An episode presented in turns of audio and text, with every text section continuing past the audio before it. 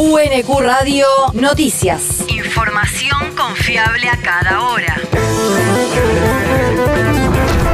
El clima. El Servicio Meteorológico Nacional indica que hoy se espera una máxima de 15 grados con cielo parcialmente nublado, mejorando hacia la noche. El viento soplará del este a lo largo de toda la jornada. El país. Diputado sancionará el proyecto de promoción de la industria automotriz. En una sesión especial solicitada por el Frente de Todos, el proyecto de promoción de inversiones en la industria automotriz que declara como sector estratégico a la producción autopartista será aprobado con un alto nivel de respaldo, puesto que fue avalado por todas las fuerzas políticas. Las medidas de incentivo están orientadas a los nuevos proyectos de inversión que aseguren mayor producción, exportaciones y empleo en las terminales y empresas autopartistas de manera de agregar valor a partir de procesos industriales. La importancia de este proyecto tiene que ver con la importancia del proyecto con la industria automotriz dentro de la cadena de valor industrial. Julieta Lustó, subsecretaria de Industria de la Nación. Siendo el, el 10% de la producción industrial, empleando más de 65.000 puestos de trabajo, siendo el principal exportador dentro de las manufacturas de origen industrial, donde tenemos en el país más de 11 terminales, eh, terminales automotrices, más de 11 con plata, haciendo plataformas exclusivas y más de 19 modelos producidos en el país. En este marco, el proyecto viene a complementar ya, los resultados ya obtenidos en el marco de la ley 27.263, que viene a eh, poder potenciar el desarrollo de la industria autopartista en el país. Además, el plenario legislativo tratará una iniciativa propiciada por el Gobierno Nacional que extiende hasta 2034 la vigencia del régimen de beneficios fiscales y amplía su alcance a las actividades que incorporan nanotecnología. La región. La provincia y el puerto de Bahía Blanca firmaron un convenio para proyectos ambientales.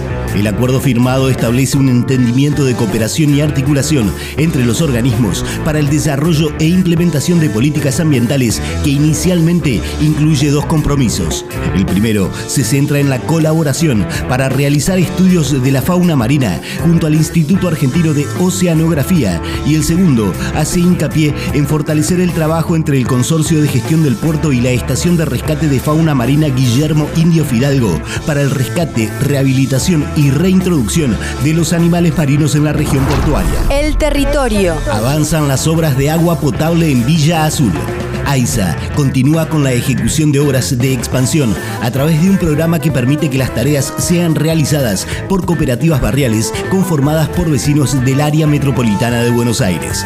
Tal es el caso de Villa Azul, donde la cooperativa Las Termitas está llevando a cabo la instalación de casi 6.000 metros de cañerías que implican 1.104 nuevas conexiones y canillas comunitarias para incorporar a más de 4.400 habitantes a la red de agua potable. La obra se inició en mayo de 2021 y ya logró un avance del 80%. El mundo. Detuvieron al autor del ataque que dejó seis muertos en Estados Unidos. Según informó la policía de Highland Park del estado de Illinois, un joven identificado como Robert E. Crimo III, de 22 años, fue apresado pocas horas después de haber disparado contra una multitud que participaba del desfile por el 4 de julio en ese suburbio de Chicago. De acuerdo al informe policial, el presunto asesino fue detenido después de una breve persecución en una de las carreteras aledañas a esa comunidad de unos 30.000 habitantes. La universidad. Lanzaron la edición 2022 de los Juegos Universitarios Argentinos.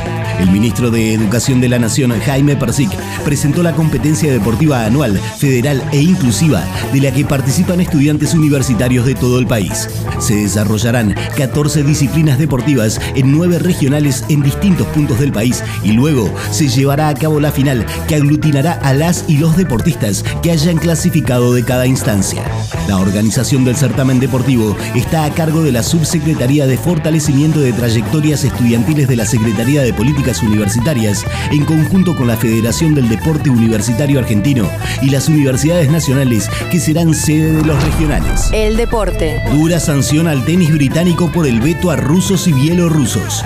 La WTA le impuso una severa sanción a la Federación de Tenis Británica, por la que deberá abonar una multa de 620 mil libras y al torneo de Wimbledon con 200 mil libras por prohibir jugar a los tenistas de origen ruso y bielorruso.